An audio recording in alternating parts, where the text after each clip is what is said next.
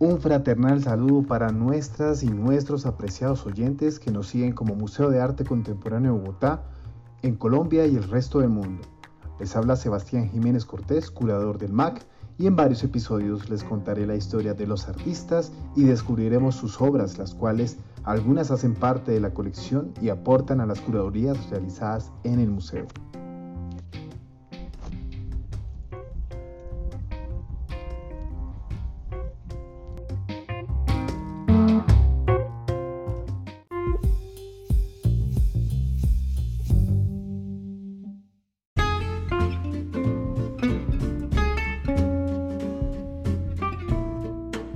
En este primer segmento te llevaré en un corto viaje por la vida del artista Beatriz González y al finalizar navegaremos por su obra Viva México de 1979, expuesta con la curaduría Identidades Híbridas 2020 en el MAC. La artista que indagaré en este episodio es pintora y grabadora. Nació en la ciudad de Bucaramanga en el año de 1938. Es la hija menor de Valentín González Rangel y Clementina Aranda Mantilla, desde muy niña mostró su gusto por el dibujo. En un comentario sobre su vida decía,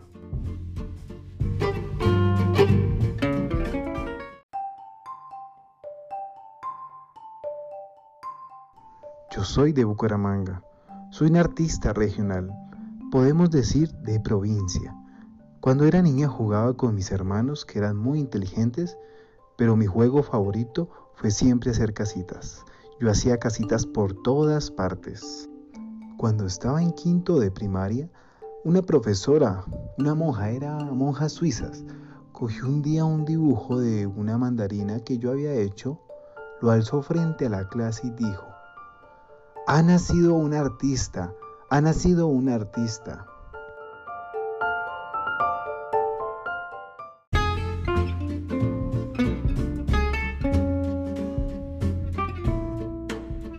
Más tarde, la crítica la nombraría Madre Superiora del Pop Art colombiano, precursora criolla del Ready-Made o simplemente pintora universal de provincia.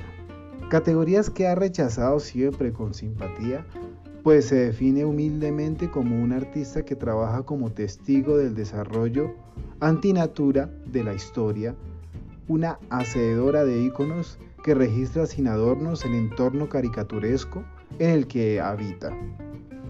A mediados de los 50 viaja a Europa por primera vez.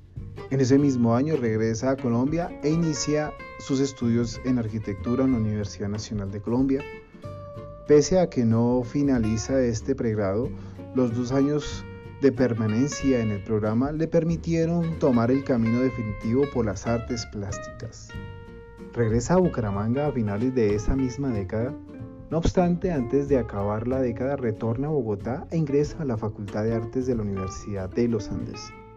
En dicha institución fue estudiante de la historiadora y crítica de arte argentina Marta Traba y del pintor español Juan Antonio Roda. Luego profundiza en la técnica de grabado en la Academia Van Winden de Kusden de Rotterdam. Sus primeros trabajos revelan un estudio muy consciente de las pinturas hechas por verdaderos gigantes de la historia del arte como Rafael Sanzio, Sandro Botticelli, Millet, Cézanne, Gauguin o Degas, de quienes toma prestado el tema de sus cuadros. Luego reemplazaría el lienzo y el óleo por objetos de madera y de metal como mesas, bandejas, camas o escaparates que compraba en el mercado local. En ellos plasmaría una variedad de iconos nacionales utilizando pintura de esmalte de colores planos y vibrantes. Pero el gran aporte del arte moderno colombiano lo haría a mediados de los 60 con la obra Los Suicidas de Cisga, ganadora del segundo premio especial de pintura del Salón Nacional de Artistas. Con esta obra, Beatriz González no solo define las bases de su estilo, sino también la dirección temática que tomaría sus pinturas en los años posteriores.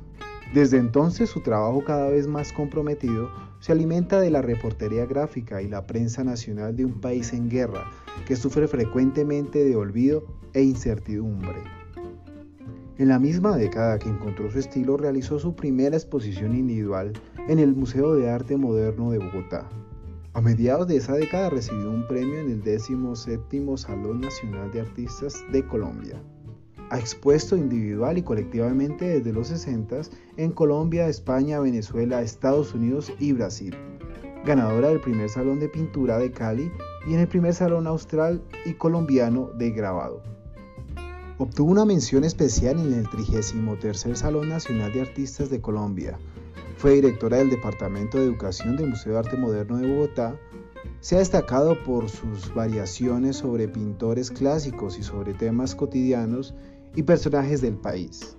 Su obra se encuentra en el Museo Nacional de Bogotá, en el Museo de Arte Moderno de Bogotá, en el Museo Tertulia de Cali, en el Museo de Arte de Universidad Nacional y nuestro apreciado MAC, entre otros museos de Cali, Medellín y Bucaramanga. Ha sido curadora de exposiciones para la Biblioteca Luis Ángel Arango, el Museo de Arte Moderno y el Museo de Arte Religioso de Bogotá. Además, ha sido colaboradora de la Gran Enciclopedia de Colombia, asesora del Museo Nacional y curadora de sus colecciones de arte e historia desde los 90 hasta los 2000.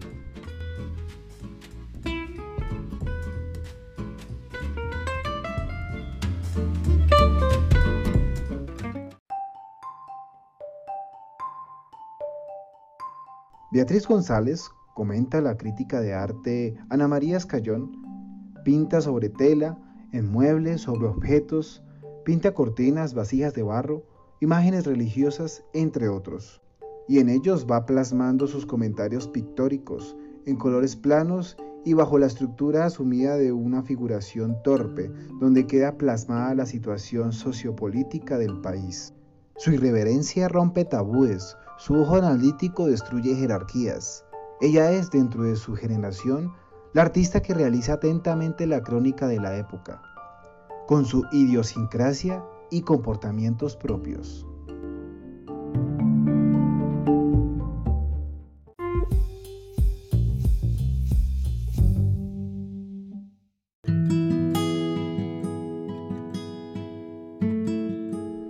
Muy bien, mis apreciadas y apreciados oyentes, después de haber hecho esta ligera travesía en la trayectoria del artista, ahora enseñaré la esencia de esta historia. Si me acompañas, entonces navegaremos en la obra que realizó el, artista en 1979 y que se encuentra catalogada en la colección del MAC, expuesta con la curaduría Identidades Híbridas 2020. Enseñaré detalles descriptivos y opiniones sobre los símbolos o concepto que carga la obra e interpretar cada detalle que la configura.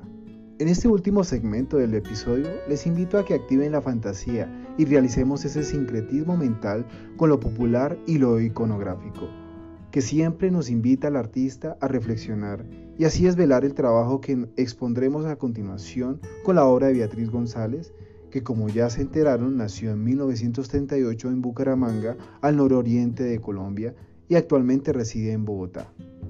Esta se titula Viva México, realizada con la técnica de serigrafía en 1979 con unas dimensiones de 100 por 70 centímetros y actualmente se encuentra catalogada dentro de la colección de nuestro Museo MAC. La artista que mencioné anteriormente decía en alguna entrevista, claro que ya lo había comentado, cuando cursaba quinto de primaria pinté una mandarina y una monja al ver la obra le gritó al curso entero, un artista, Luego comenzó a estudiar arquitectura, pero pronto dio salto a las bellas artes en la Universidad de los Andes, donde le cogió el gusto a eso de ser pintora. Desde entonces desarrolló un estilo muy particular que alcanzó la cima cuando, basándose en el trabajo fotográfico de reporteros gráficos, condensó una obra que mezcló el dolor causado por la violencia y la muerte en Colombia. Con una visión sarcástica, sagaz y muy personal, entonces ella decidió usar metal, muebles, llantas, cortinas de baño, vasijas de barro como soportes de sus pinturas.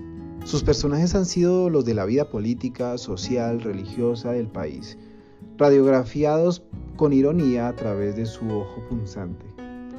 Muy bien, queridas y queridos oyentes, los invito a que con su mente creativa recreen la obra Viva México, Pensando en la idiosincrasia mexicana e imaginando los detalles que la configuran en colores como ocre, marrón, el rojo, el azul celeste y el verde manzana, usados en planos puestos en más de cinco tirajes de impresión con la técnica empleada por la artista.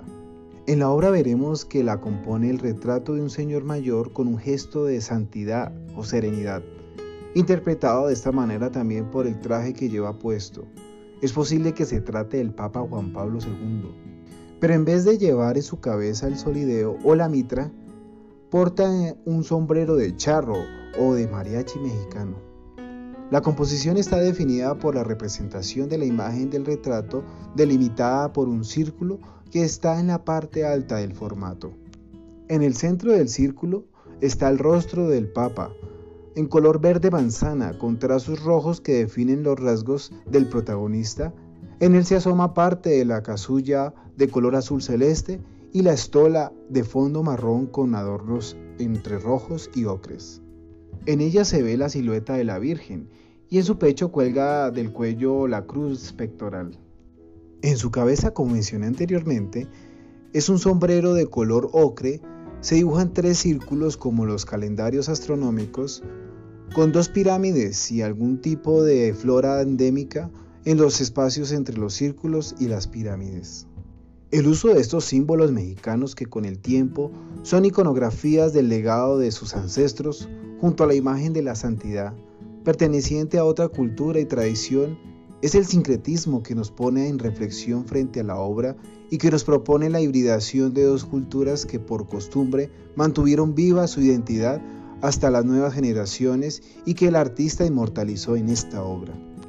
Mejor no lo puede decir ella en sus palabras cuando piensa en sus colores.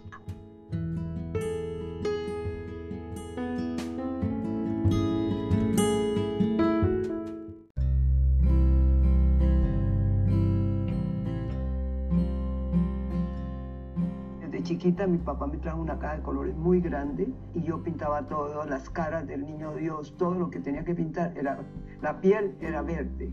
Y yo con el tiempo llegué a una conclusión que yo no uso el blanco. Yo me pongo a pintar, entrecierro los ojos y me imagino el color.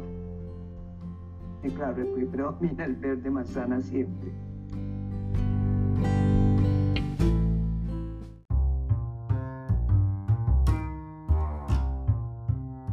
Estos parámetros interpretados de la simbología de la obra junto al tema que se propone en la curaduría son las evidencias que nos ofrece la obra para ser incluida en la curaduría Identidades Híbridas expuesta en nuestro museo recientemente.